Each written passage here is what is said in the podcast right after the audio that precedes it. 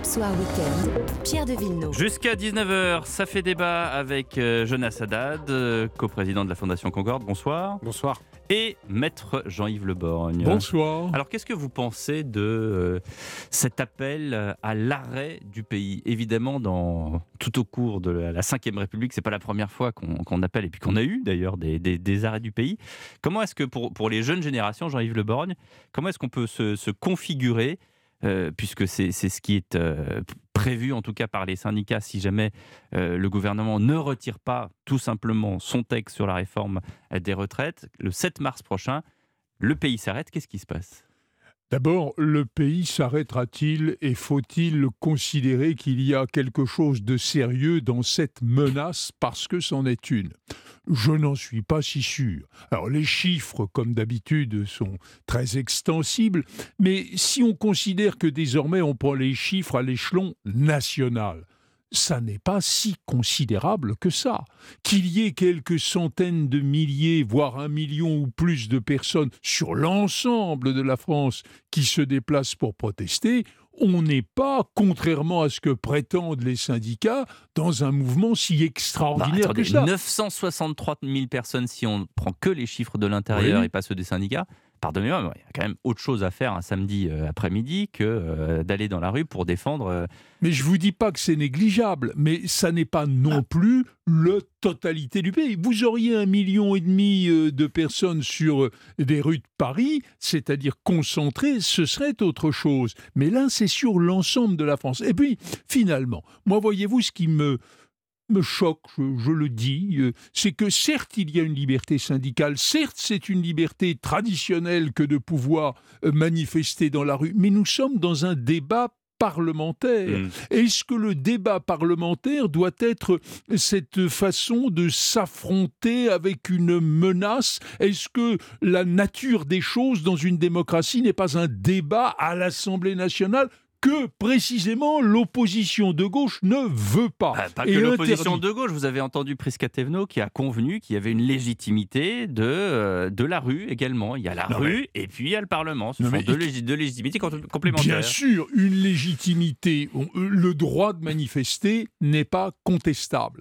Mais faut-il qu'une décision qu'un gouvernement doit prendre soit prise sous la menace. Je le disais tout à l'heure, l'arrêt du pays prévu pour euh, une date de mars est une menace. Et je, je suis un peu choqué qu'il n'y ait, au moment d'un débat parlementaire qui doit être une discussion argument contre argument, pour l'instant, il n'y a pas d'argument, il n'y a que des cris, mais qui devrait être un argument. Oh, il y a essentiellement. C'est euh, des, arguments qui vous plaisent pas, mais il y a des arguments quand même, jean Il y, en a quelques-uns, mais quand vous voyez ce qui se passe dans l'hémicycle, il y a quand même un certain nombre de hurlements qui prennent le pas sur l'argumentation et sur l'analyse intellectuelle. Alors qu'on entende, qu'on entende la rue, je le trouve normal, mais que la rue menace et interdise le débat parlementaire, ça, c'est peut-être. Jusqu'à présent, elle l'interdit pas. Non, mais qu'elle veuille suppléer hmm. le, fait que ce débat, euh, pour elle, ne compterait pas. Imaginez que hmm. demain, il y ait un accord, j'allais dire probable, entre un, bon nombre, si ce n'est la totalité des élus LR et la majorité présidentielle, et que ce texte passe, on va encore vouloir menacer le pays de le mettre à l'arrêt? Jonas Haddad. Il y a plusieurs euh, différences. Après, quand même, cette plaidoirie, euh, comme on a l'habitude de moi, vous savez, je, bois les, paroles de mon confrère parce que je le suis également. Mais juste, si on fait un peu d'histoire, il, y, a deux choses. La première chose, c'est que pour la première fois, la CFDT se cégétise. C'est-à-dire que historiquement, dans notre pays, on avait un syndicat réformiste avec lequel on pouvait avoir un dialogue constructif dans lequel on avait une alternative. Là, ce n'est plus le cas. Pourquoi? Bah, ce n'est plus le cas, peut-être pour des raisons internes, peut-être aussi parce que les syndicats aujourd'hui perdent la représentativité au sein même des, salariés et que donc il y a une prime à la radicalité sur l'alternative qui est portée. Deuxièmement, est-ce que c'est pas, je fais juste une petite insiste, parce que c'est le dernier mandat de Laurent Berger? Peut-être. Mais si son testament, c'est d'avoir affaibli, et je vais en parler dans un instant, notre pays au point qu'il ne pourra plus s'en relever, euh, ce sera une lourde charge sur ses épaules. Deuxièmement, euh, c'est aussi, d'un point de vue historique, la première fois que des opposants, alors on peut dire que ça a pu être violent par le passé, mais que des opposants qui se disent eux-mêmes, entre guillemets, républicains, utilise ces termes. On parlait de la tête euh, d'Olivier Dussopt comme un ballon. Mm. On pourrait aussi parler de la poupée gonflable à l'effigie d'Elisabeth Borne, qui a été placée ce mhm. week-end sur un char, pendu. Mm.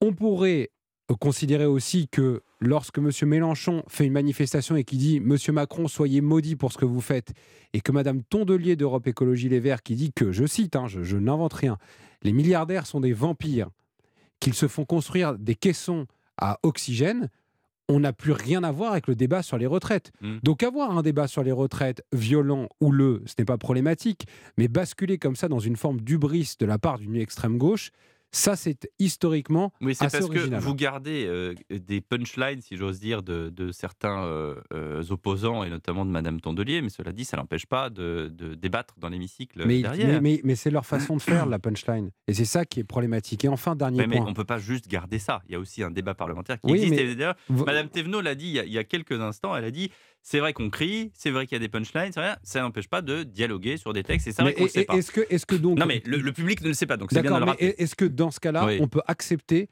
que la violence verbale et physique revienne dans le débat politique? Moi, je pense que ce n'est pas un progrès. enfin, dernier point, et j'en termine par là. Les autres fois, quand il y a eu des blocages, on était en 95, mm. on était en 68.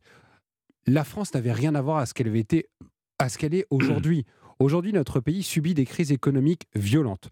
On est en pleine économie de guerre. Notre industrie a chuté à 9% de notre PIB. On a eu les gilets jaunes, on a eu le Covid. Est-ce que c'est le moment de bloquer à nouveau notre pays?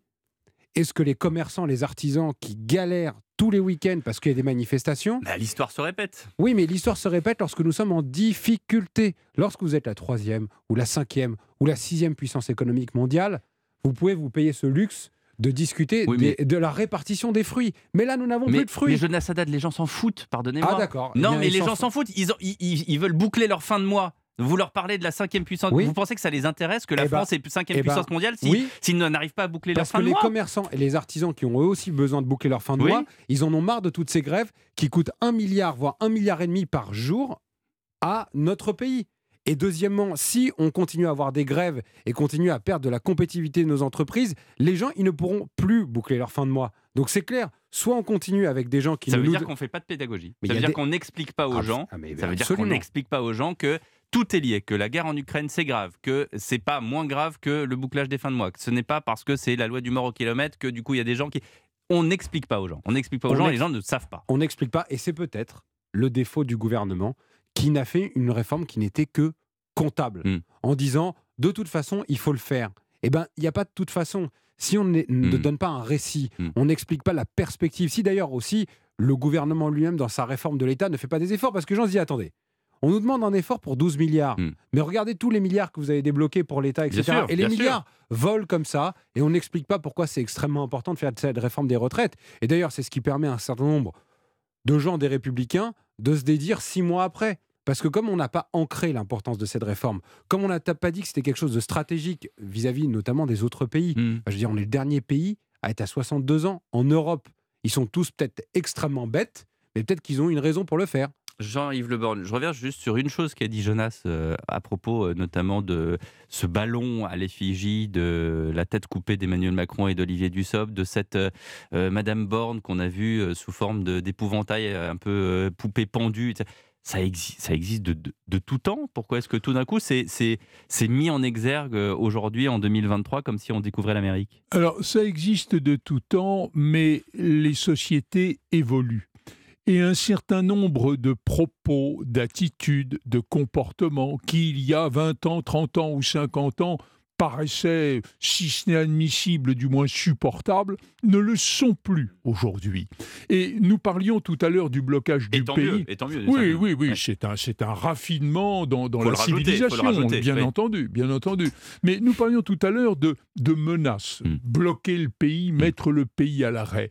Je pense que on peut admettre qu'il y ait une légitimité de la violence lorsque l'insupportable est atteint. Mmh. Mais lorsque l'on discute d'un certain nombre de positions, de transformations, d'améliorations qui pour d'autres n'en sont pas, on est dans une discussion où il n'est pas question de recourir à la violence. Et si on le fait, si, comme vous le disiez tout à l'heure, si un certain nombre de syndicats habituellement, traditionnellement modérés, emboîtent en quelque sorte le pas à la CGT. D'ailleurs, il m'a semblé voir sur des visages de temps en temps l'expression d'un malaise ou d'une contrainte hmm. qui pouvait s'exprimer. C'est qu'au fond, il y a derrière tout ça un phénomène politique qui me paraît très inquiétant.